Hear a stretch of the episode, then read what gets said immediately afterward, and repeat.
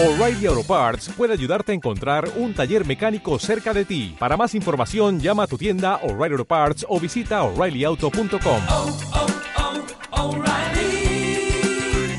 oh, Parts. Hola, me llamo Moisés Cabello y hoy les traigo un ensayo. Atlas de las constelaciones de la escritora Susana Hislop y la ilustradora Hannah Waldron.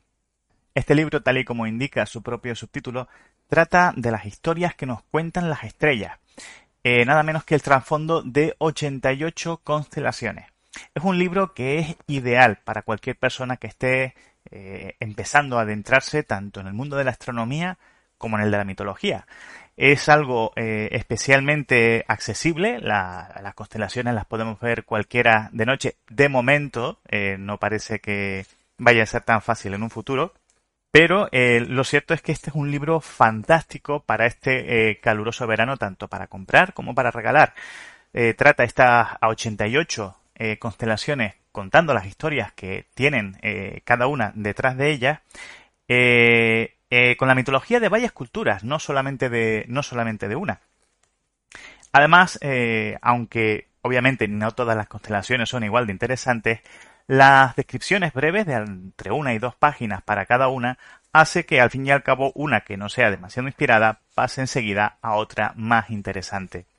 Y por supuesto está eh, debidamente ilustrado.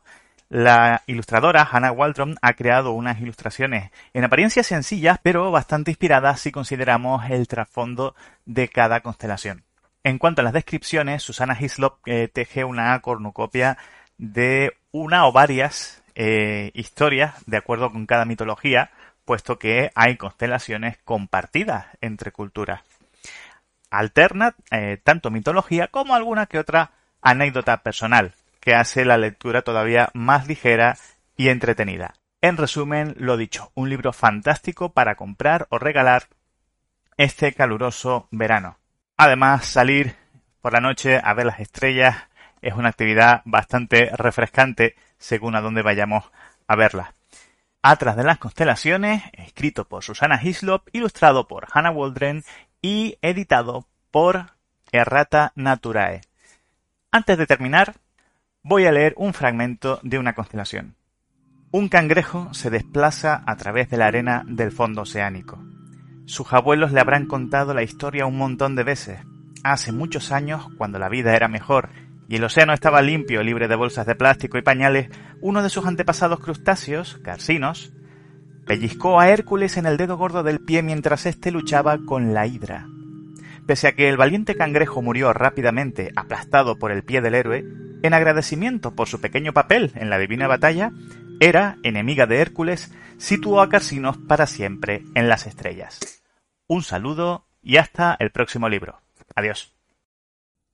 Este podcast forma parte de la red de sospechosos habituales. Para acceder, entra en bit.ly barra.